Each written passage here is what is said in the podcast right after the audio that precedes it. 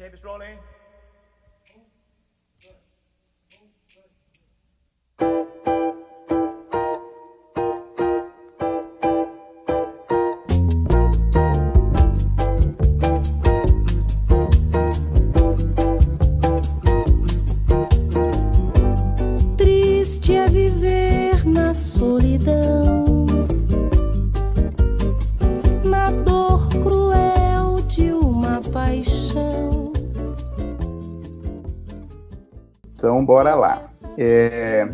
Meus caros e minhas caras, essa é a nossa quadragésima edição do Abutres Não Ouvem Jazz. Estamos aí com, com a galera mais querida de toda a internet, que gosta de tudo um pouquinho aí, de literatura, cinema, música e afins. Eu sou Alex, aqui estamos com os, os nossos companheiros aí, Diego, Tito e Felipe, né, grandes senhores da casa aí que, que sempre comanda os podcasts para vocês. E hoje, nessa edição, a gente vai falar, vamos falar um pouquinho de, de, de música, né, vamos falar um pouquinho de bossa nova, conversar um pouco aí de, de du- duas pessoas aí importantes aí na, nesse movimento musical. João Gilberto, né, que é o, o cara aí que encabeçou tudo, e o Tom Jobim, né, o grande Tom Jobim aí que teve que levou bastante referência aí da nossa música para bastante lugares e enfim, né? Vamos vamos bater um papo aí sobre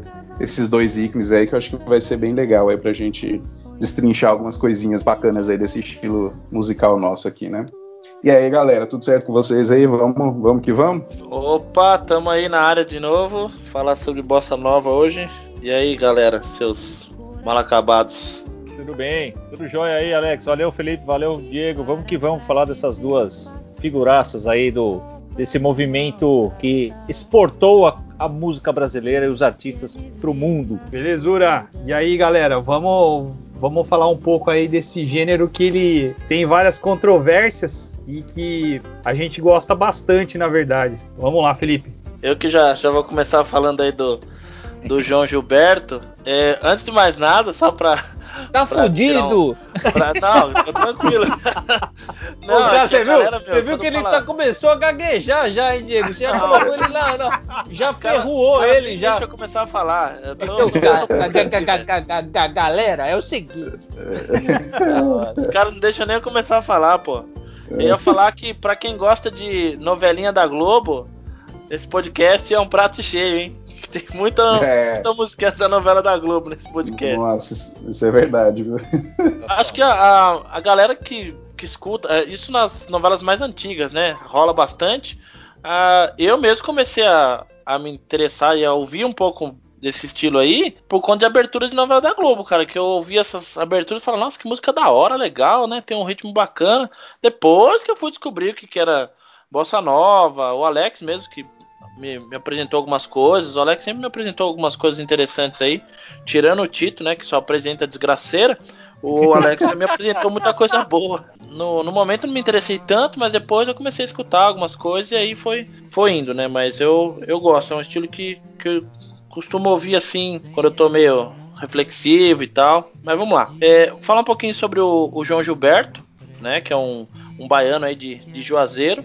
Nasceu em 10 de junho de 1931. Era filho de um comerciante, é um clarinetista amador. E ele mudou para o Rio de Janeiro por volta de 1950, porque ele foi é, atuar né, como croner dos Garotos da Lua, um grupo musical. Croner, para quem não sabe, é como se fosse o Frank Sinatra, né? Que cantava junto com algum grupo, alguma orquestra, alguma banda.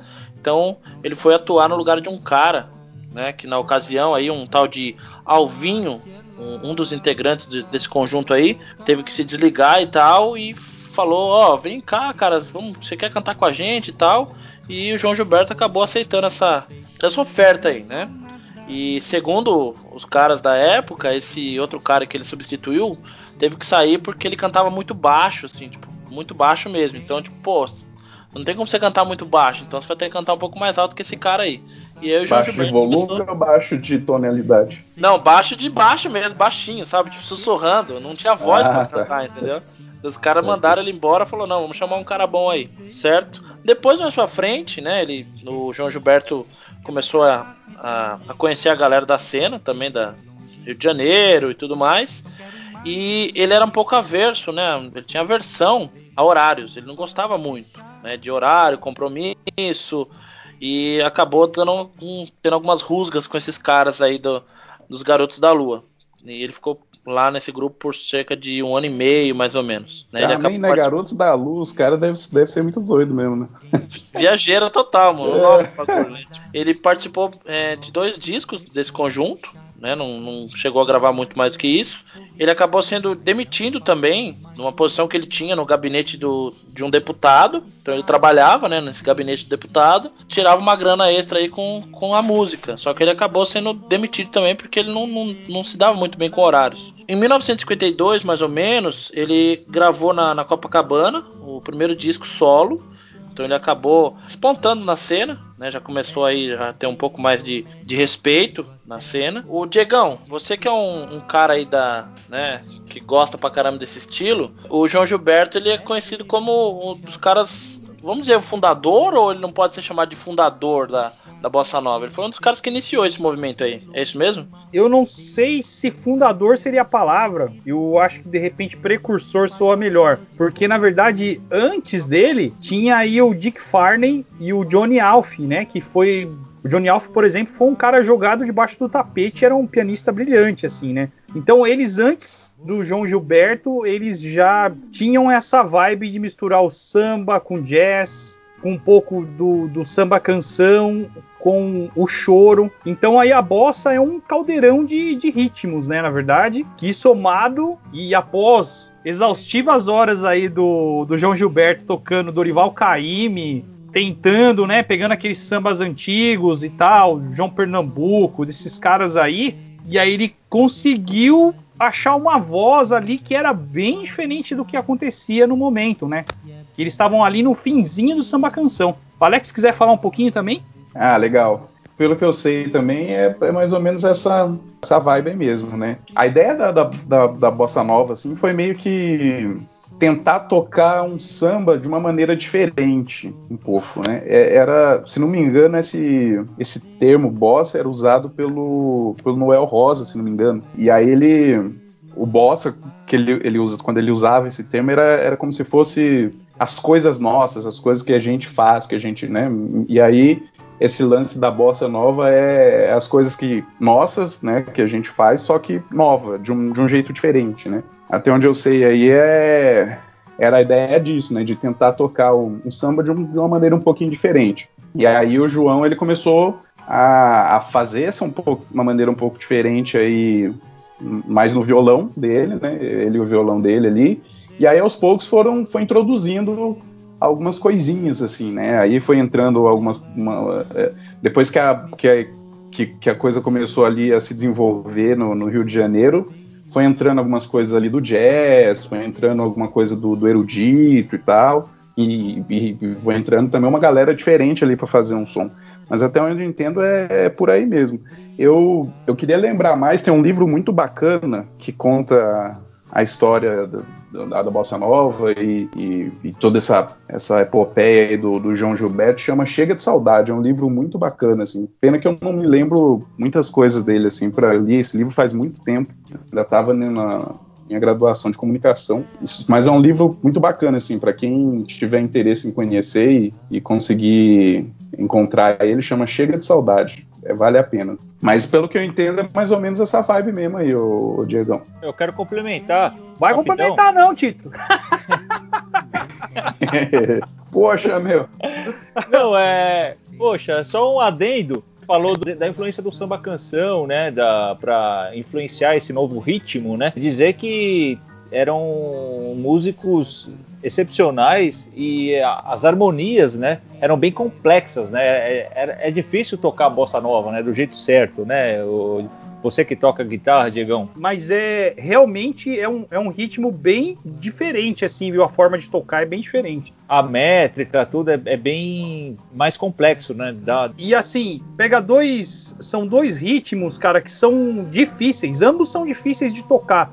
O samba, o, o old school, assim, e o jazz, cara. Então todos têm uma linha harmônica, cara, que é complexa pra caramba, assim, cara. Qualquer progressão que você faça, assim, é, é- é muito rica e cheio de acorde, né? Cheio de síncope, o ritmo, né? Então é, é diferente mesmo. É, é legal essa parte musical aí da, da bossa nova, ela é muito, ela é muito rica e, e aqui pra gente é um prato cheio, né, Pra estudar harmonia e tal, assim, eu brinquei muitos anos aí de, de ser músico e na, na antiga ULM lá em São Paulo, né, que era a Universidade de Livro de Música, que era o Centro Tom Jobim, era conhecido como Centro Tom Jobim, e lá a gente é, estudava bastante coisa de. Quando ia estudar questão de harmonia, a gente estudava bastante coisa de bossa nova, né? Justamente por, por essa riqueza harmônica, né? Que é, que é feita, assim. Ela, ela tem uns encadeamentos bem interessantes para se analisar e tal. Puxa, puxa muito da questão harmônica do jazz, assim, né? Encadeamento e tal, sequência harmônica do jazz.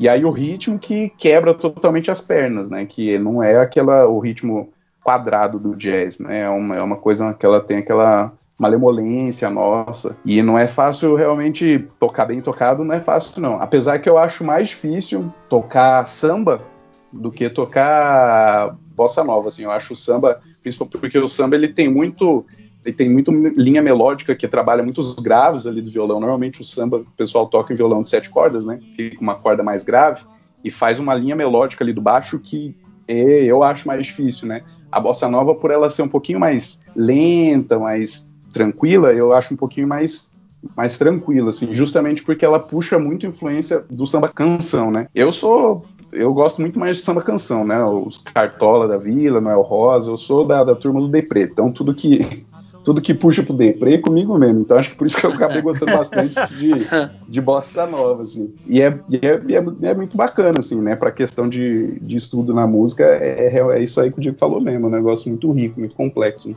É, então, seguindo aqui, gente, depois dos comentários da galera aí, o, como eu falei, né? Eu havia falado agora, agora há pouco. O João gravou então né, em 1952, gravou na Copacabana, o primeiro disco solo, e depois ele ficou um tempo aí sem, sem gravar muita coisa, porque ele parecia que não, não se esforçava muito, sabe? Ele tava na dele, era um cara bem.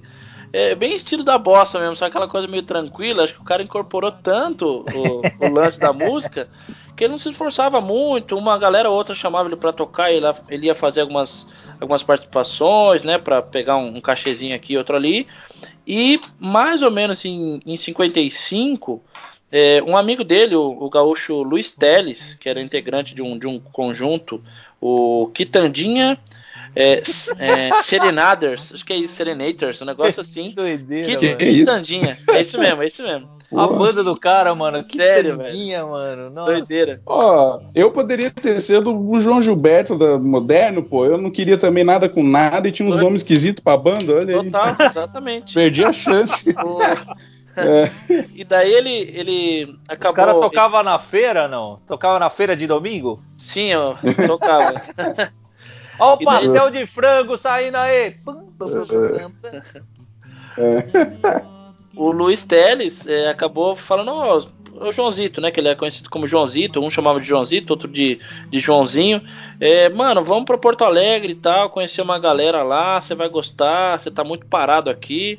E ele acabou indo lá pra, pra Porto Alegre passar uma temporada e conheceu a, a noite, né, de Porto Alegre e tal, deu algumas canjas, tocou com alguma galera, alguns amigos também. Só isso, não, não adiantou muito também. Então você percebe que a carreira do cara começou mesmo a decolar, assim, vamos dizer, quando ele começou a, a gravar alguns, alguns LPs e quando ele começou a, a se enturmar com essa outra galera que a gente vai falar logo mais aí, né? Que começou a, a ter contato com, com outros caras da, da cena, João, Tom Jobim, né? Teve também um outro cara, Luiz de, de, de Oliveira, teve um lance com Jonas Silva, um outro cara da época também, Dorival Caymmi e essa galera toda. Então daí ele começou a, a realmente acho que se interessar e falar, não, a música acho que é um caminho certo e eu vou ter que ir por aqui. Ele essa gravou, época ele já tava no Rio, Felipe, você sabe? ele, ele volta pro Rio depois. Tem a temporada em Porto Alegre, depois acaba voltando pro Rio e daí ele fica aí para poder produzir as coisas. Né? E daí Ah, tem várias legal. gravações famosas, né? Em 59 Chega de Saudade, O Amor, o, o Sorriso e a Flor de 60, é, João Gilberto, nome do disco de 61, E tem outras canções aí, tipo Desafinado, Samba de Manata Só, O Barquinho, Rosa Morena, O Pato, Bolinha de Papel e tudo mais. Canções que a gente conhece muito aí. É, ele encontrou Tom Jobim, né? Que também é o cara aí que a gente vai falar hoje, que é um cara muito importante. Que segundo o Tito, o Tito achou que o cara que tinha começado a bossa nova aí no, no planeta, mas eu acho que o Tito pensou isso porque talvez o Tom Jobim seja mais famoso que o João Gilberto ou a gente tá falando besteira. O que vocês acham? Quem Ah, que tem não, mais eu acho que é. É? Eu acho que Assim, o, É. o- é bem isso mesmo. A galera vê primeiro o Tom Jobim, sempre é. Como ele, ele teve uma, uma carreira mais mundial mesmo, assim. Então você fala de bossa, você fala de Tom Jobim. Não que o, o João Gilberto tenha, não tenha é, reconhecimento universal, vamos colocar assim. Mas o Tom Jobim é, é mais familiar para muitos aí. É, então, no caso, o Tom Jobim, cara, ele fez mais parcerias fora do padrão ali, né? Ela incorporou com, com o pessoal da- do jazz lá, com o Sinatra, introduziu poesia, né? Fez parceria com, com o Vinícius de Moraes. Então ele Isso. meio que deu uma. abrangeu mais né, as possibilidades da, da bossa em si. E o João Gilberto, cá entre nós, é um puta de um turrão, né? O cara é meio antiquadão, assim, é bravo. É, é Rabugentão. tipo o Diego, é o Diego, é o É Diego. rabugentão, então, tipo, ele É. já meio que dá aquela. repeliu a mídia ali, né, cara? Não sei o que aconteceu pra ele virar a casaca desse jeito. Conta aí, Felipe, qual foi o estopim pro João Gilberto sair dessa fama de tranquilão pra estourado, abandonar show no meio da vaia? Como, Como aí? assim, cara? Não cheguei nessa parte ainda das vaias, não, rapaz. Porra, oh, mas teve, hein, no festival de música, não teve, Diegão? Qual que foi? Ah, mas teve sim, da teve, Record cara. lá. Ele, ele era muito sistemático. E tudo isso aí, ô, ô, Tito, ele era sistemático porque ele tinha uma fama, cara. Então ele, ele era um cara com uma puta aceitação em todo lugar que ele ia. Sim. Ele tinha um nome. Então, cara, qualquer coisa que fosse fora do escopo, no lugar que ele estivesse tocando, ele não tocava, cara. Simplesmente ele falava, meu, eu tô É. saindo fora, assim, sabe? Eu lembro, é, eu lembro de um, de um show, uma vez ele já, já era velho, já, já era bem renomado, não sei o quê. Não me lembro onde foi e tal. Ele tem a. Dizem que ele tem o tal do, do ouvido absoluto aí, sei lá, né? Não sei se é verdade, se não é, mas enfim. E aí eu, eu lembro de, um- de uma treta uma vez que ele tava fazendo um show, foi fazer um show não sei onde, e aí ele, tava, ele ficou incomodado com o barulho que tava fazendo no ar-condicionado porque tava dando, sei lá, eu e ele, né, a galera que dizem que tem ouvido absoluto fica incomodado com qualquer barulho que fica ali, persistente, que o ca- o cara fica com o negócio da cabeça.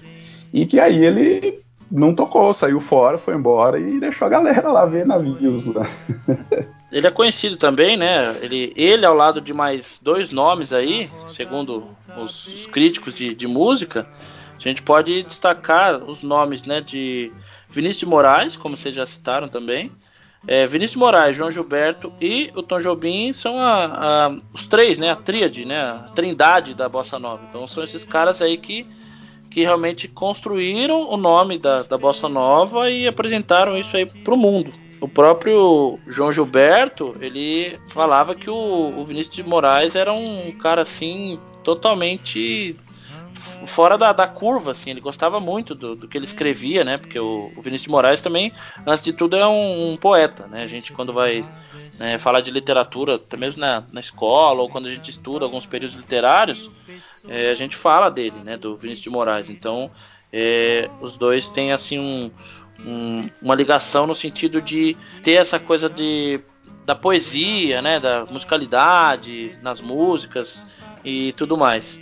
O Tom Jobim, como vocês estavam falando, né, que eu até comentei que ele é mais famoso até por conta dessas parcerias. O Tom Jobim, para quem não sabe, ele tocou, né, com o Stan Getz. Vocês estão ligados, né, que ele já tocou com um monte de cara Aham. fodão aí da jazz e tal. Uma coisa que é legal a gente é, destacar, o estilo da, da voz também, né, na música, na, na bossa nova. O, tem um, um lance da altura da voz também, né, que os caras da bossa, eles têm uma, uma coisa não só da altura, mas da, do modo como a, a voz, ela tem que, ela sai, né, como ela vai sendo propagada na, na música. É uma coisa muito mais calma, então é um estilo para você realmente dar aquela relaxada, porque é um, um ritmo que vai levando a gente assim num- numa, numa calmaria só. Então é uma característica interessante de- da bossa. Então quando a gente escuta a bossa, a gente já saca mais ou menos que é bossa, assim, só de, de ouvir aquela, aquela batida de leve, né? Aquela, aquele ritmo mais tranquilão. Ô, Aquela Titão, voz sussurrada. isso, exatamente, uma coisa meio preguiçosa, né? É foda É. isso aí. Ô Titão, você aí, é, pra gente encontrar a carreira dos dois aqui, o que, que você tem pra falar um pouco do Tom Jobim pra nós? Vamos falar aí um pouquinho do senhor Antônio Carlos Brasileiro de Almeida Jobim, né? Mais conhecido como Tom Jobim. O nome do cara é enorme, né, cara? Tá Eu tinha bem- esquecido desse brasileiro. Pior que tem o brasileiro mesmo, É. né, velho? Que Tem, louco. tem, Tem, tem, cara. tem. Sensacional, né, cara? A mãe já Isso, previa, já, né? A mãe já previa. É, tem até um, um- acho que um dos últimos discos dele é, é o nome dele mesmo, né? Tem o brasileiro aí. Mas o nome do cara é enorme, né? Então aí foi abreviado aí Tom Jobim, né? E Tom Jobim, ele nasceu no Rio de Janeiro, né? 25 de janeiro de 1927. E ele é, ele é mais velho que o. Né, nasceu antes aí do, do João Gilberto, né? Eu achava que o João Gilberto fosse mais velho que ele, né? E agora descobri que, na verdade, o, o Tom era mais velho. E ele foi, acho que assim, dentro do, do cara da, da bossa nova e do, desse estilo, foi o cara mais conhecido, né? Não, não- dá pra dizer se foi o realmente mais importante, se foi o cara que deu ideias mais revolucionárias e tal, mas foi o cara mais conhecido, né? Justamente por ter feito aí vários contatos, como o Tito tinha falado aí, com a galera né, de, de fora, do jazz, enfim, com, com várias personalidades aí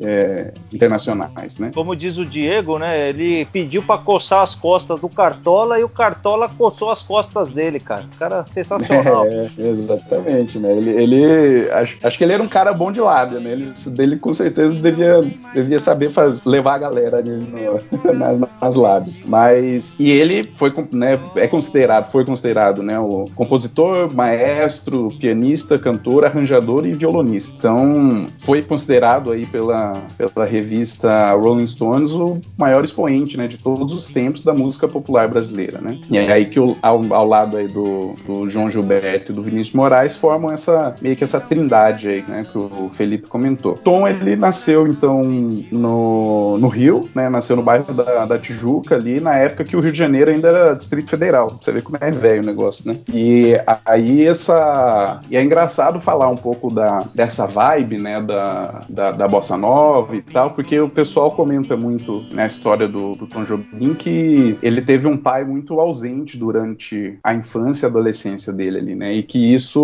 contribuiu para trazer ali uns, os laços, uma relação mais profunda com o lance da tristeza e do romantismo, e que isso influenciou muito na, na composição e na, na- nas obras. É bem assim mesmo. Você pega, pelo menos, grande parte das, das músicas, né? E dos álbuns aqui mais, mais conhecidos, que depois eu vou falar, que o pessoal fala que é os mais, os, os melhores, assim. Eu vou falar um pouco, você percebe que, tipo, dos cinco que eu, que eu dei uma pesquisada aqui, quatro deles têm mesmo essa. leva esse, lá, esse lado mais triste, mais romântico mesmo, né, da música. Tom Jobim, ele estudou, ele teve aulas, um cara muito importante dentro da música, assim, mais erudita aqui no Brasil, né, Cole Reuter, né, não sei se é assim que pronuncia, eu sempre achei que fosse assim, se alguém souber a maneira certa, por favor, me corrija, que foi o cara que introduziu o dodecafonismo aqui no Brasil. O dodecafonismo é uma, é uma vertente, né, uma linha aí da, da música erudita que trabalha com, com 12 tons e tal, é um negócio meio estranho, assim, tanto que se você for pegar as músicas pra escutar, você vai ver que é uns negócios bem torto, né, bem esquisito, bem torto. Não é, Só- é como diria um... só para complementar o Alex, para quem quiser conhecer dodecafonia, é só ouvir o Arrigo Barnabé. Isso, boa, boa, realmente. É. Ele aí é um... É uma palhaçada, mas tudo bem, siga.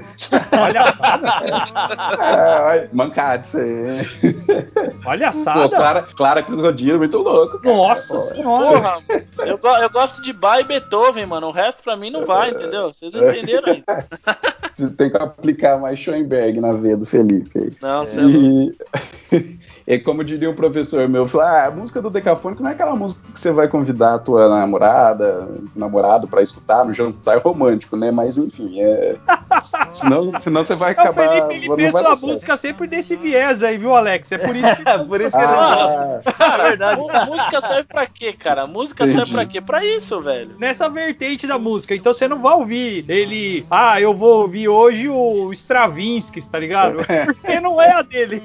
É, então realmente. Já, aí, aí dá pra entender porque que o Felipe não, não, não curte esse, essa vertente aí. Então, beleza. E aí ele, ele estudou, né, com esse cara que foi um grande né, ícone de, desse, desse estilo aqui. E ele era de uma família, assim, só por ter estudado com esse cara, já dava pra perceber que ele era de uma família que, assim, como é que diz? Tinha privilégio. Isso, exatamente, né? Não, é de um, não era de uma família qualquer e tal, né? Tanto que a família dele é, os antepassados dele, ele, ele foi descendente, ele, uma linha da, da família dele era descendente do, do, Fernão Dias, né? Do Bandeirante lá. Também tinha como parente alguns barões e tal. Então ele assim, ele sempre teve um, uma vida mais tranquila nesse ponto, assim, né? E, mas, e, e a história tipo do. do... a vida mais tranquila. Eu? Nossa, valeu, cara. Ô, Tito, dessa, dessa parte da tua vida eu não conhecia, não, cara. Que isso? Cara, da parte tranquila eles estão certo, mas da parte do família rica não, velho. É. Tem que ralar, tem que ralar, bicho. Tem que ralar. É, tá isso aí. Mas ele estudou, ele começou a fazer como profissão, né? Que ele, enfim, queria seguir. Ele, ele chegou a, a flertar com a arquitetura ali. Ele chegou a cursar um ano de arquitetura. Verdade. E tra, né, trabalhou aí num, num escritório por um tempo, mas viu que não era aquilo para ele, não, e desistiu e foi tocar piano aí no nos, nos bares e boates aí de Copacabana, né? Isso aí é. era meados ali da, da de 50, né? Da década de 50. Bem no início mesmo, e... cara. O lugar era o Beco das Garrafas. Ele ficou de Isso. 1950 até 52. Esses barzinhos obscuros aí, Copacabana. é, exatamente. Então o cara passou aí por, por, esses, por esses becos aí de Copacabana, né? Como pianista. E aí ele se encontrou, né? Viu que era aquilo ali mesmo que ele queria e seguiu em frente, né? Tocou o barco. E ele, como o, Felipe comentou aí, né? Ele faz parte meio que da tríade aí da, do núcleo da, da, criação da bossa nova, né? Apesar de não, não ter não é acreditado a ele mesmo a, né, ser, ser realmente o criador da bossa nova. Mas ele em 58 fez um, um LP que chama Canção do Amor Demais, né? Foi em parceria com o Vinícius e com a Elisete Cardoso. E aí que ele conhece o João Gilberto, porque quem acompanhou eles nesse LP aí no, no violão foi o João Gilberto, que até então era desconhecido. E aí nesse LP aí é que começou toda ali a sonoridade mesmo do que a gente conhece de bossa nova pelas músicas mais vamos dizer, famosas, assim, né? É, então, foi o marco, marco inaugural, né, da, da é, Bossa Nova, né? Que daí entra aquelas canções ali, né? A canção do Amor Demais, Chega de Saudade, Eu Não Existo em Você. De saudade. É, essa música é... Assim, Mas com essa voz, essa voz de morto não dá, velho. é, é, só a voz aí precisa dar uma melhorada, mas, mas essa música aí, eu, eu mesmo adoro essa, a melodia, a harmonia dessa música, eu acho demais, assim.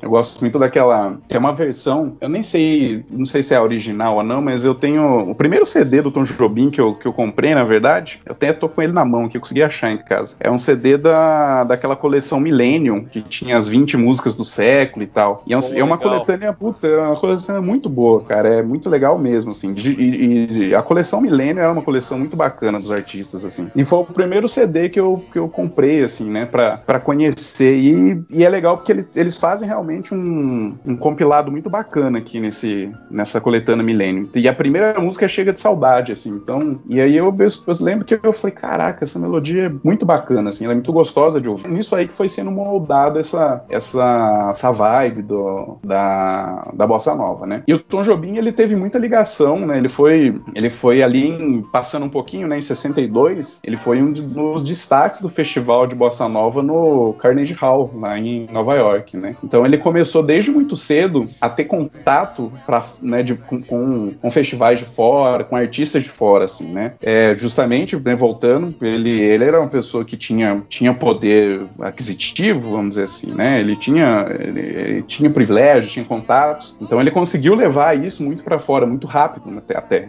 de um modo geral, assim, né? E que lá fora começou, a, a galera olhava a Bossa Nova e ficava, assim, maravilhado, né? Porque eles sentiam que a Bossa Nova carregava, principalmente, tipo, Estados Unidos deu muito certo isso, por quê? Porque eles sentiam que a bossa nova carregava muito do, da sonoridade, pelo menos harmônica ali, do jazz, né? Então eles sentiam aquela proximidade. Só que não era tocado quadradão, né? Como, como jazz. Então era uma coisa que chamava muita atenção, assim. E é muito bacana a gente perceber essa questão de, de ter ido para fora, né? Porque em 64, o Tom Jobim ele ganhou o Grammy de, de música do ano, né? Com a Garota de Ipanema. E ele estava competindo nada mais nada menos com os Beatles, os Rolling Stones e com o Elvis Presley, né? Então, assim, não, não era pouca coisa, né? A gente tem que, tem que admitir que realmente foi um, uma coisa marcante, assim, pra gente, né? Na questão musical. Em 67, ele grava o famoso álbum lá com o Frank Sinatra, né? E, e que a... Olha o Franquinho aí na área, Titão. É. o Franquinho. Ah, Franquinho. tá de brincadeira, Grava- Esse cara é fogo, O velho. franguinho. O Franquinho Sinatra. O é, Fra- é Frank, Frank sem nada. que isso. É o Franquinho Cabeleira de Neve. O, o Alex não Franquinho, sabe, né? é. Mas, o Alex, é que a gente não. Não sei o Diego. É. O Diego acho que até é, gosta, né? Até beijaria ele na boca e tudo mais. Mas eu não é, gosto, velho. ele não gosta. A gente não gosta muito do Frank Sinatra, cara. Você gosta ou não? Ah, Eu gosto dessa parceria com o Tom Jobim no disco, cara. Foi o que eu conheci o Frank Sinatra com isso, mano. Tocando com o É. Tom Jobim. Aí serviu pra alguma disco. coisa, já tá valendo. Sim. esse disco eu gostei. É, cara, eu vou falar a verdade pra você. Eu, assim, eu, esse álbum do Tom Jobim com Frank Sinatra, eu acho muito, muito bom, cara. Eu gosto muito desse álbum. É um álbum que eu acho que tá muito bem gravado, tá, tá muito bem tocado. Mas, assim, eu nunca, eu nunca acompanhei muito fora a carreira do, do Frank Sinatra. Assim, eu escutei uma coisa ou outra. Das coisas que eu escutei, eu achei bacana. Assim, não posso dar muita opinião e falar realmente o que, que eu acho do, do, do cara, assim, se ele, se ele realmente é o- um grande, grande rei, tipo o Roberto Carlos é da música aí, como a galera fala, mas eu não tenho muito, muita opinião, não. Mas esse álbum que ele gravou, eu, eu gosto, assim, eu acho que ele que foi bem, bem feito. Querendo ou não, esse álbum aí foi um álbum que ficou bem, bem marcado, né? Ele, tanto assim pra, pra música brasileira, quanto pra essa, essa mescla de, de, de uma música diferente que, que acabou entrando ali mais profundamente na, na cultura ali da musical do- dos, dos norte-americanos, né? E o Tom Jobim também, ele, ele é bem reconhecido por, colocar bastante influência de música erudita ali, pr- principalmente de Debussy e Ravel, né, na, na música dele. E realmente tem algumas coisas que você escuta, principalmente algumas coisas, música mais instrumental dele, que dá pra realmente perceber ali uma, uma linha que ele trabalha bem parecida com algumas coisas mesmo do, do Debussy e do Ravel, é bem interessante, né? Ele também era um grande admirador de e foi muito influenciado por Vila Lobos, né? Aqui no Brasil, né? Na parte do erudito e tinha também é, estudou muita coisa de pesquisa mais bem aprofundada mesmo da, de, do Radamesg, né, Natal e do Guerra Peixe. E, e Guerra Peixe, é os dois, né, muito foda, mas o Guerra Peixe é, nossa, é demais, assim, eu, um compositor que eu acho muito doido, assim. É, peixe é louco. Esse aí, esse eu já escutei. Esse aí dá, dá pra escutar mesmo. Esse é bom. Foi, foi doideira aqui na, na parte do erudito, né, aqui no, no Brasil. E aí, e ele acabou fazendo muita parceria com bastante gente grande aqui no Brasil também, né? Então, ele gravou álbum, um álbum só com a Miúcha, gravou um álbum só com, com a Liz Regina. Esse álbum com a Liz Regina é muito, muito bom. Mesmo. Várias, é muito foda. Várias parcerias aí com a com, com Vinícius, né? Enfim, é, acho que ele era um cara bem diferente aí do, do, do João Gilberto, que leva aquela meio que fama de, de ser um, um turrão, né? Ele parecia ser um cara muito muito tranquilo, né? De, de um cara que fazia amizade muito fácil, enfim. Pelo menos dava, dava a perceber, né? Não sei realmente quem conheceu, não sei o que a galera dizia, mas ele, por, por esse tanto de contato, parceria musical que ele fez, dava a entender isso, né? E aí tem aqui uma listinha é bacana dos, dos cinco álbuns, vamos dizer assim, mais mais conceituados dele, né? Vou falar aqui um, um pouquinho deles. O primeiro aí que o pessoal tem, tem bastante apreço é um que chama Stoneflower. É um álbum de 1973, né? Esse álbum ele foi produzido em Nova York e é um álbum bem, eu acho o álbum mais tranquilo vamos dizer assim, dele, né, da, de se escutar. Tranquilo que eu falo de, da questão de melodia, de harmonia, assim. Ele é um álbum bonito, né? Ele não tem, não tem, você não percebe coisas muito chocantes, não, parece que não tem uma complexidade muito grande pra você, que você escuta e você fala, nossa, não tô entendendo isso aqui, né? É um álbum bem, bem leve para se escutar, assim. Tem parceria com Chico Buarque, Vinícius Moraes, Ele tem uma, uma gravação famosa aí do Aquarela do Brasil, né? Do Ari Barroso, que, que ele faz, que ficou muito, muito famosa. É um álbum bem de começo, assim, para quem quer escutar, eu acho que é um álbum bem palatável, né? Aí depois o segundo que é bem conceituado aí, que o pessoal coloca, é o Urubu, de 1976. Esse álbum eu já acho muito doido, assim, porque eu acho que é um álbum já mais diferente. Ele tem bastante, ele tem bastante música instrumental. E esse álbum você começa a perceber bem ali a, a, as influências de, do lado erudito dele, né? De, de, do lance de Vila Lobos, de Debussy. E é um álbum que já começa a aparecer umas, umas dissonâncias meio, meio, meio diferente ali. Eu, eu gosto bastante desse álbum, do Urubu. Um, um outro álbum aí que é bem famoso também, que entra nessa lista, é o Matita Pere, de 1973, né? Ele parece que lembra, lembra um pouco assim o Urubu também, né? Mostra um lado mais mais maduro dele, né? Esse, esse álbum traz aí um das músicas mais famosas dele também, né? Que eu acho é a mais é uma das mais famosas, mas acho uma das mais simples assim, não simples querendo desmerecer, mas mais mais tranquilinhas, assim, né? Que é Água de Março, mas é uma que ficou muito conhecida dele, né? Daí depois desse, desse álbum vem o. O pessoal coloca na lista é o Passarim, que é de 87. Esse álbum também eu acho bem bacana, um álbum bem. E, esse álbum já é um álbum mais alegre da Bossa Nova. É bem, é bem curioso. Esses outros que eu, que eu citei, são os álbuns que são. Ele, ele tem uma. Você vê que puxa bem essa, essa influência do samba canção, que é uma bossa nova mais lenta, mais triste, mais carregada. É uma bossa nova que fala muito do amor perdido. É, ele, ele coloca muito lance também da natureza em cima das músicas dele. Então, isso que eu acho muito legal, isso, né? Ele tenta colocar sempre há melodias com linhas, sei lá, de, de canto de pássaro, de vento, de águas. Ele fala muito da natureza. E ele fala da natureza nesse, nesse lance mais de, do romantismo, sabe? Da, então, carrega essa uma tristeza, um romantismo. Esse, o passarinho, não. O passarinho, ele já é um álbum bem, bem diferente, bem alegre, né? Bem mais dançante, vamos dizer assim. E um álbum também que ficou aí famoso é Minas ao Vivo, piano e voz, né? Foi um álbum postumamente que foi publicado aí. É um álbum que ele só se apresenta ali com piano e voz, né? E relembra vários clássicos aí, né? De não tem nenhuma comp um, composição inédita, mas relembra muitos muitos clássicos aí dele tocado com piano e voz aí, né? Tem, cara, eu gosto bastante dos álbuns, ouvi muito, né? Os álbuns não solo dele, mas sim os álbuns com parcerias, né? Então uhum. eu, destaco, eu destaco aqui é, é, álbuns incríveis aí com a Miúcha, Miúcha e Tom Jobim. É um uhum. disco que eu ouvi bastante, cara. Na época minha mãe tinha o disquinho, meu, ouvia quase todo. Então você tem vários clássicos aí interpretados pela Miúcha, né, com a parceria. Então, meu, é. tem músicas fenomenais, né, tipo Samba do Avião, né, Preciso Isso. Dizer Adeus, Olhos nos Olhos. É, eu curto bastante Sei Lá, né, que a, a Miúcha interpretando essa música é maravilhosa. Na Batucada da Vida, se eu não me engano, é a música que encerra o disco, é sensacional. Um samba do Ari Barroso, né, maravilhoso. E o Vai Levar Levando também com Caetano Veloso, Chico Buarque. São algumas canções que eu destacaria desse disco aí, Descasso, Miúcha e Tom Jobim. O ano é de 77. Muito legal. bom. E eu é, tenho o legal. disco, o classicão dele com Elis Regina, né, cara? Que eu é. via muito também, né? Corcovado, as interpretações de Corcovado, Águas de Março, né? Não precisa nem falar nada. Maravilhoso os dois, né? Cantando, né? Se eu não me engano, tem até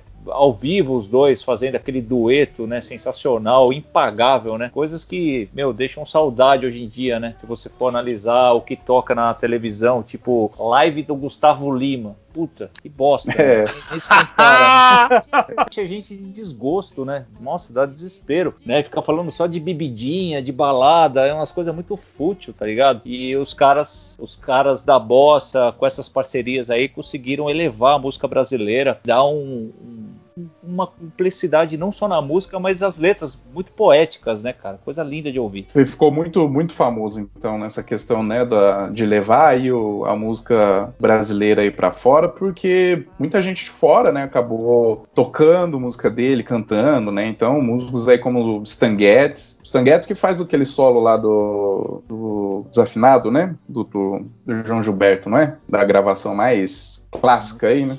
Eu, eu acho, acho, que, que é o solo. É isso mesmo. É, É, o solo de sax ali é do Stan Getz, que é, pra mim é um, nossa, um dos solos mais bonitos de sax que eu já ouvi, assim, sabe, de melodia e tal. Cara, eu, eu sou, eu sou apaixonado por esse solo aí do, do desafinado que o Stan Getz faz. E aí, né, músicos como ele, Dizzy Gillespie, né, Ella Fitzgerald, Count Basie, Oscar Peterson, Sarah Vaughan, né, Frank Sinatra, como a gente já, já citou. Então, assim, né, o, o cara ele realmente conseguiu chegar e levar a, a, o patamar da, da, música brasileira onde nenhum outro tinha chegado até então, né? Com certeza, eu cara. Acho... E, meu, a, a, Ella, a Ella Fitzgerald gravou um descasso, né, com ele, parceria, né? Ela Sings Jobim. A gente até comentou no podcast da, da, das divas, né, né Terra, o Diegão, Isso. vocês lembram? Sim, Falamos sim. sim. E ele foi apelidado de o George Gershwin dos trópicos aqui, né? Uma grande honraria que ele recebeu da galera. É, realmente. Eu acho que é super justo e super válido aí essa, essa alcunha aí, né? Porque o cara tinha a genialidade dele pra música, era era do, é comparável do Gershwin mesmo, né? É, eu acho que até lembra às vezes alguma coisa assim, uma, uma pegada assim, lembra mesmo algumas, algumas coisas nesse sentido assim, né? Umas curiosidades aí, né, sobre o Tom Jobim e a música dele, né? A Garota de Ipanema e foi considerada pela Biblioteca do Congresso norte-americano uma das 50 grandes obras musicais da humanidade. Se não me engano, foi, não sei se foi a música mais tocada ou regravada, eu acho que tocada. A segunda música mais tocada de todos os tempos, ficando atrás só de Yesterday do, dos Beatles. Aí o Dia Nacional né, da Bossa Nova é comemorado no dia 25 de, de janeiro né, a data do aniversário do, do, Tom Jobim. Como eu falei, ele foi considerado aí pela revista Rolling Stones o maior expoente né, da música brasileira. E o Tom Jobim ele morreu em 94, né? No ano de 94 aqui, qual dia? Foi 8 de dezembro. Eu ainda e, e engraçado, eu tenho eu tenho recordação do, do quando, quando foi noticiado assim a morte dele na na TV. É uma, das poucas coisas assim, que eu lembro desses anos aí, 94 e tal. E eu lembro bem, assim, quando foi noticiado, né? Uma grande perda, acho que morreu de parada cardíaca, alguma coisa assim, né? Parecia ser uma pessoa que se dava bem com todo mundo, né? Pelo menos Sim. aparenta, né? E bebedor de uísque, hein? Nossa, só manguaçava. Ah, é, eu, fico imaginando os encontros dele com o Vinícius, né? Devia Nossa, nossa senhora! É. Nossa senhora! Só cachaça pro peito, só, né? É, só cachaça, não. poesia e piano, cara. Sensacional. É, com certeza. Eu, eu, eu lembro de uma, de uma, frase, não sei se é verdadeira essa frase ou não, mas eu sempre vi essa frase da galera falando associando ao Vinícius Moraes, né? Que ele dizia que o uísque é o melhor amigo do, do homem, né? É o cachorro engarrafado.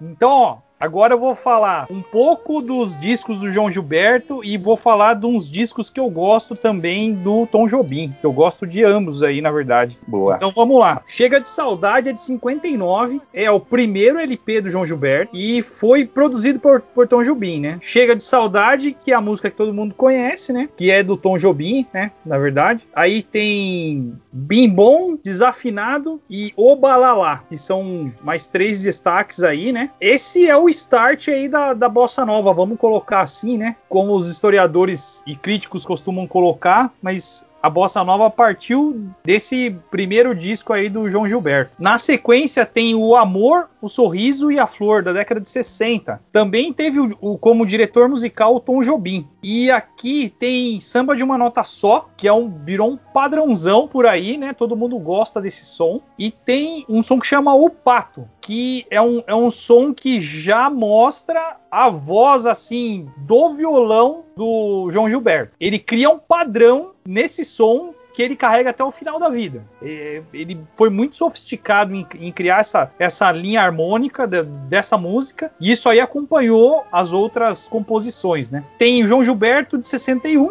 que aí ele cantou duas canções que foram homenagens ao Dorival Caymmi, que é Samba da Minha Terra e Saudade da Bahia, que são, são duas músicas aí que são é, duas odes, né? O Dorival Caymmi. Em 64 vem o primeiro do Getz com o João Gilberto. Foi produzido em Nova York, 63. Só que a gravadora deixou meio na engavetado isso aí, só lançou em 64, porque achou que não pegava muito, não era muito a praia. Gravaram e ficou naquelas, né? Segurando ali, deixou crescer a massa.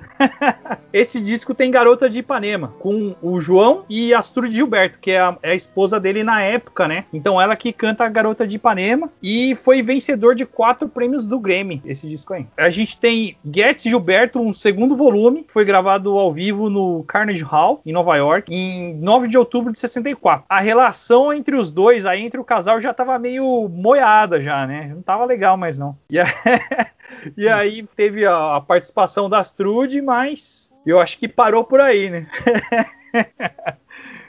Já não tava aguentando o turrão mais. É, já não tava. É, esse, esse, esse início do João Gilberto eu gosto bastante, né? Eu já vou dar uma, pulada no, no trecho aqui, né? Eu já vou pular para 76, que tem o The Best of Two Worlds, que também é mais um reencontro com o Stan Getz. E tem Águas de Março, Isaura também. Só que Isaura, quem canta é a segunda esposa do, do João Gilberto, que é a Miúcha, que vocês já falaram aí, né? Que é a irmã do Chico, né?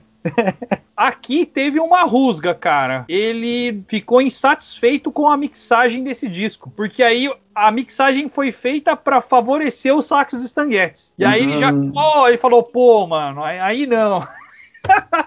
Caraca, Pô, mano. Parece, aquela- na ô, rolê, né, cara? parece aquelas tretas do Metallica com Sepultura ao vivo, né, mano? É, o cara da não, mesa é abaixou meu aí. som. Puta. É isso aí, viu, Tito? Be- Foi bem ne- nesse rolê. Falou assim, pô, mano, destacou o sax, o violão ficou baixinho, e aí, né? Cara, pro João Cara. Gilberto é uma tremenda rusga. Isso aí é, é- corta a amizade pro fim da vida.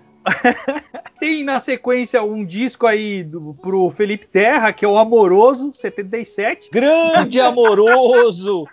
Quitandinha Serenades amoroso! Ó, esse aqui, ele é acompanhado por um trio de baixo, teclado e bateria, que é uma orquestra regida pelo alemão Klaus Hogermann. Esse é um álbum que influenciou vários jazzistas no mundo, né? É um, é um disco aí bem influente no jazz, na verdade. E ele tem vários standards em inglês. E também tem Besame Mútil, que é um sonzinho aí que o Felipe gosta.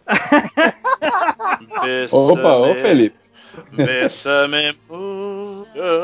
Ô, Felipe. Como se fuera noche, bro. E aí, das cinco faixas em português, quatro são do Tom Jobim, pra você ter uma ideia, né? Que os caras eram amigões aí, porque senão não rolaria essa parceria, né? E assim, do- dos discos que eu gostei do João Gilberto, assim, que eu falo, olha, ouçam esses, são esses daí que eu falei, né? Porque os outros, assim, na, na minha visão, assim, de de ouvinte, tá, gente? É, não é, é- Segue sempre a mesma linha. Não, não digo que é mais fraco, nem nada disso, mas segue aí um padrão do que ele, que ele fez até aí o Amoroso. Não, não tem, na minha opinião, não tem uma grande evolução harmônica. Segue um padrão a partir daí. Eu vou falar agora um pouco dos discos do Tom Jobim que eu gostei, cara. Porque Tom Jobim tem mais coisa bacana, hein, velho? Eu gosto de Wave, que é de 67. É um puta disco. É verdade. Matita Perê é um descasso, cara. Tenho ouvido bastante. E tem um som que chama Crônica da Casa Assassinada, que é um livro do Lúcio Cardoso. Puta livro, um escritor exis- existencialista, né? Seguindo, tem Elise Tom, que é de 74, que é um discão, assim. Eu gosto muito. E gosto bastante de Edu e Tom, Tom e Edu, que é o, o disco do Tom Jobim com o Edu Lobo. E eles têm uma versão pra Vento Bravo do, do, do Edu Lobo que é mágica. Eu acho muito boa, cara. Muito, muito fera mesmo, assim. E aí, demais. pra fechar, assim, de álbum em estúdio do, do Tom, eu gosto de Passarim. Que eu acho também um discão, assim, bem, bem torto, sei lá, é, é bem legal, assim. É, legal. né? ah, eu, eu basicamente esses que você citou aí, Diego, eu acho também fantásticos, assim. O- e até, é, até esqueci de falar do, desse do, do, Elu, do com o Edu Lobo aí, né? O Edu Lobo tem bastante coisa bacana também, né? É um cara que eu descobri muito tardiamente, assim, na, na música, e depois que eu descobri, eu falei, nossa, cara, como que eu não escutei isso antes? Uma passagem interessante do, do Tom Jobim, que acho que passou batido aí, lá. só para pegando um gancho aí so- sobre polêmica, né, que você falou do, do João Gilberto, tem uma do Tom Jobim também com o Chico Buarque. Eles tocaram 67 na, no terceiro Festival Internacional da Canção da Rede Globo, Felipe, Rede Globo. E eles cantaram. Plim, plim. eles cantaram a música Sabiá, cara. Quem interpretou foi a Sinara Sibeli do quarteto em si. O júri deu o primeiro lugar, mas eles perderam pro público, cara. O público preferiu Caminhando, que é ou para não dizer que não falei de flores do Geraldo Vandré. E deu um maior buchicho na época aí, não. Ah, foi, foi na época dos festivais isso aí, não? Foi, né? terceiro, É. é, aquele Festival Internacional da Canção da Rede Globo. A Globo, pra variar, deu a vitória pro Tom Jobim, é, reforçando aí o que o Felipe falou lá no começo, né? Que Rede Globo e Tom Jobim e Bossa Nova tudo a ver nas novelas. Só que, É verdade. só que o público putaço, né, com a ditadura militar, mandou Tom Jobim pro segundo lugar e falou: Meu, quem ganhou essa porra hoje foi, pra não dizer que não falei de flores. Pra época, né? Tinha o contexto ali, né? E, foi o, o Geraldo Vandré até não curtiu, né? Ele deu uma, uma retrucada, não foi essa, essa fita aí mesmo? Foi, foi. Ele falou, falou o, o Jobim, o Chico Buarque mereciam o respeito da galera, que não É. era função julgar e tal. E deu uma, deu, uma, deu uma polêmica aí, mais ou menos, né? E teve um show Foi. também, né, o Diegão, do João Gilberto, que você ia falar no podcast. Um show famoso dele, cara, num lugar longínquo aí. Ah, do, do Barato de Iacanga, cara. Conta aí essa história. Teve esse festival aí no, no em Iacanga, né? Que era uma, uma cidadezinha aí. E era um festival e era. O João Gilberto veio tocar nesse lugar, velho. Ele, ele falou assim: ó, só vou numa condição. Se me deixarem dirigir até lá. Aí os caras ficaram desesperados. Falaram, mano, esse cara nem sabe dirigir, velho. Aí.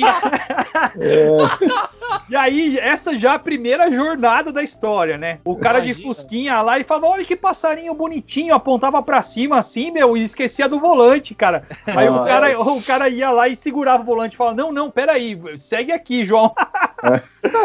Ele tocou num lugar que era um festival assim, no meio do barro, num sitião, assim, sabe? Não tinha infra, infra zero, assim, cara, pela quantidade de pessoas que tinha no lugar. E ele tocou num dia chuvoso, com um sorriso no rosto, cara, de orelha a orelha, e a galera batendo palma. Eu acho que é uma das poucas vezes que eu vi o João Gilberto sorrindo, velho, num show, assim. Caraca. Ele tocou em, num pico que era um pico pra hippie e que tinha um público compe- completamente popular, assim, não tinha ninguém da, da elite, assim, tinha a galera que curtia som e foi lá, sabe? E o cara fez um puta sucesso nesse festival aí, que, e além de estar com bom humor no dia, né? É, uma, é muito interessante isso. Tem aí na Netflix, é o Barato de Iacanga. Muito legal esse documentário aí. É, legal. mais ou menos é, comparando assim pro nosso rolê, Diegão, é mais ou menos se chamasse, sei lá, o Napalm deve pra tocar no Abbey Roça. É mais ou menos isso, né? Que acontece.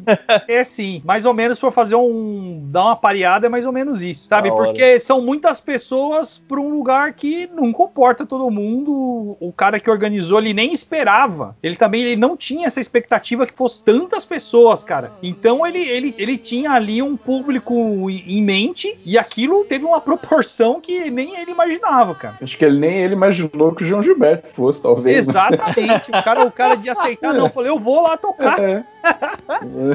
que doideira, velho. legal, cara. Loucura. Ninguém bate o Belchior, só vou falar isso. Pelo amor de. Deus, cara, você tá expulso. Ô, ô, Felipe, eu- pelo amor de Deus. Ó, ó, ó, pra, pra defender o Felipe, eu vou falar que eu tor- me tornei um fã de Belchior depois que eu mudei pra Minas, viu, mano? Nossa senhora. Porra, legal. Pô, tá E vendo? quem, quem que te apresentou o Belchior, Felipe? Fala aí pra todos ouvirem. Tito Cepolini. Então é só de muqueca de rato que vive o caboclo, né? Não, não. Cara, vou falar pra você, eu não gosto, sabe, de vocal que eu não gosto? Justamente do cara que eu falei hoje, mano, Tom Jobim. Eu acho que. Eu acho que Aê!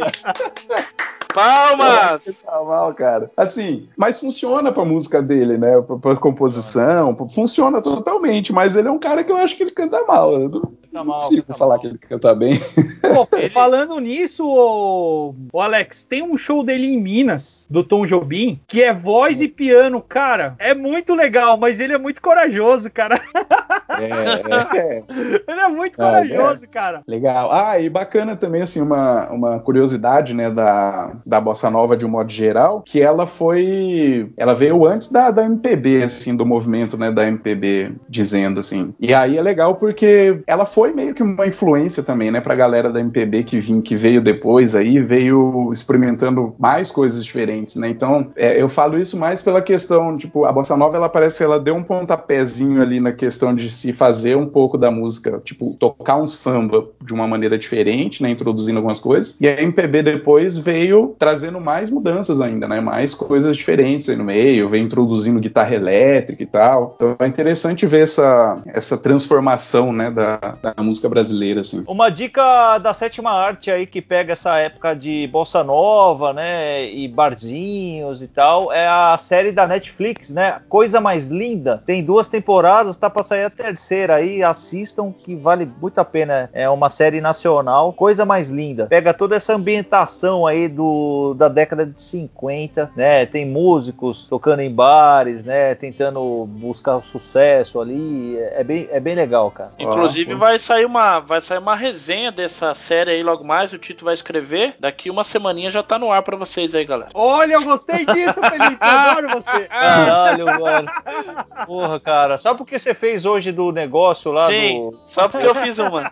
Vou, vou- vou falar, vou aproveitar, vou pegar esse gancho de açougueiro e do quitandeiro João Gilberto e fazer uma resenha desse, dessa série. Deixa comigo. Demorou. Beleza. Aí sim, hein? Fechou? Galera, porra, cara, foi demais passar essas, essas horas aí com vocês, falando dessas duas feras aí, Tom Jobim e João Gilberto, cada um com a sua personalidade, o seu estilo de tocar, altas parcerias, música brasileira de qualidade, meu, expandida pra fora, né? Foi o primeiro movimento, né, musical, assim, praticamente, digamos assim, que, que o mundo conheceu aqui do Brasil, né? né? Elevou num patamar o samba, o samba canção, vieram outros artistas aí na sequência dos- das décadas aí, fazendo sucesso também com o MPB. E foi um prazer falar aí com o nosso amigo Alex Mariano, cineasta, Opa. gente boa demais, Felipe Terra e Diego Fernandes, o Big Opa. Boss, cara, o dono da porra toda, o cara que atura a gente aí. Obrigado, galera. Essa foi a quadragésima edição do Abutres Não Ouvem Jazz, com Tom Jobim e João Gilberto. Um abraço. Falou, galera. Valeu aí, rapaziada. Joia, joia. Valeu demais, gente. Valeu, falou. silencioso e branco, como a bruma, e das bocas unidas fez-se a espuma, e das mãos espalmadas fez-se o espanto. De repente, da calma fez-se o vento.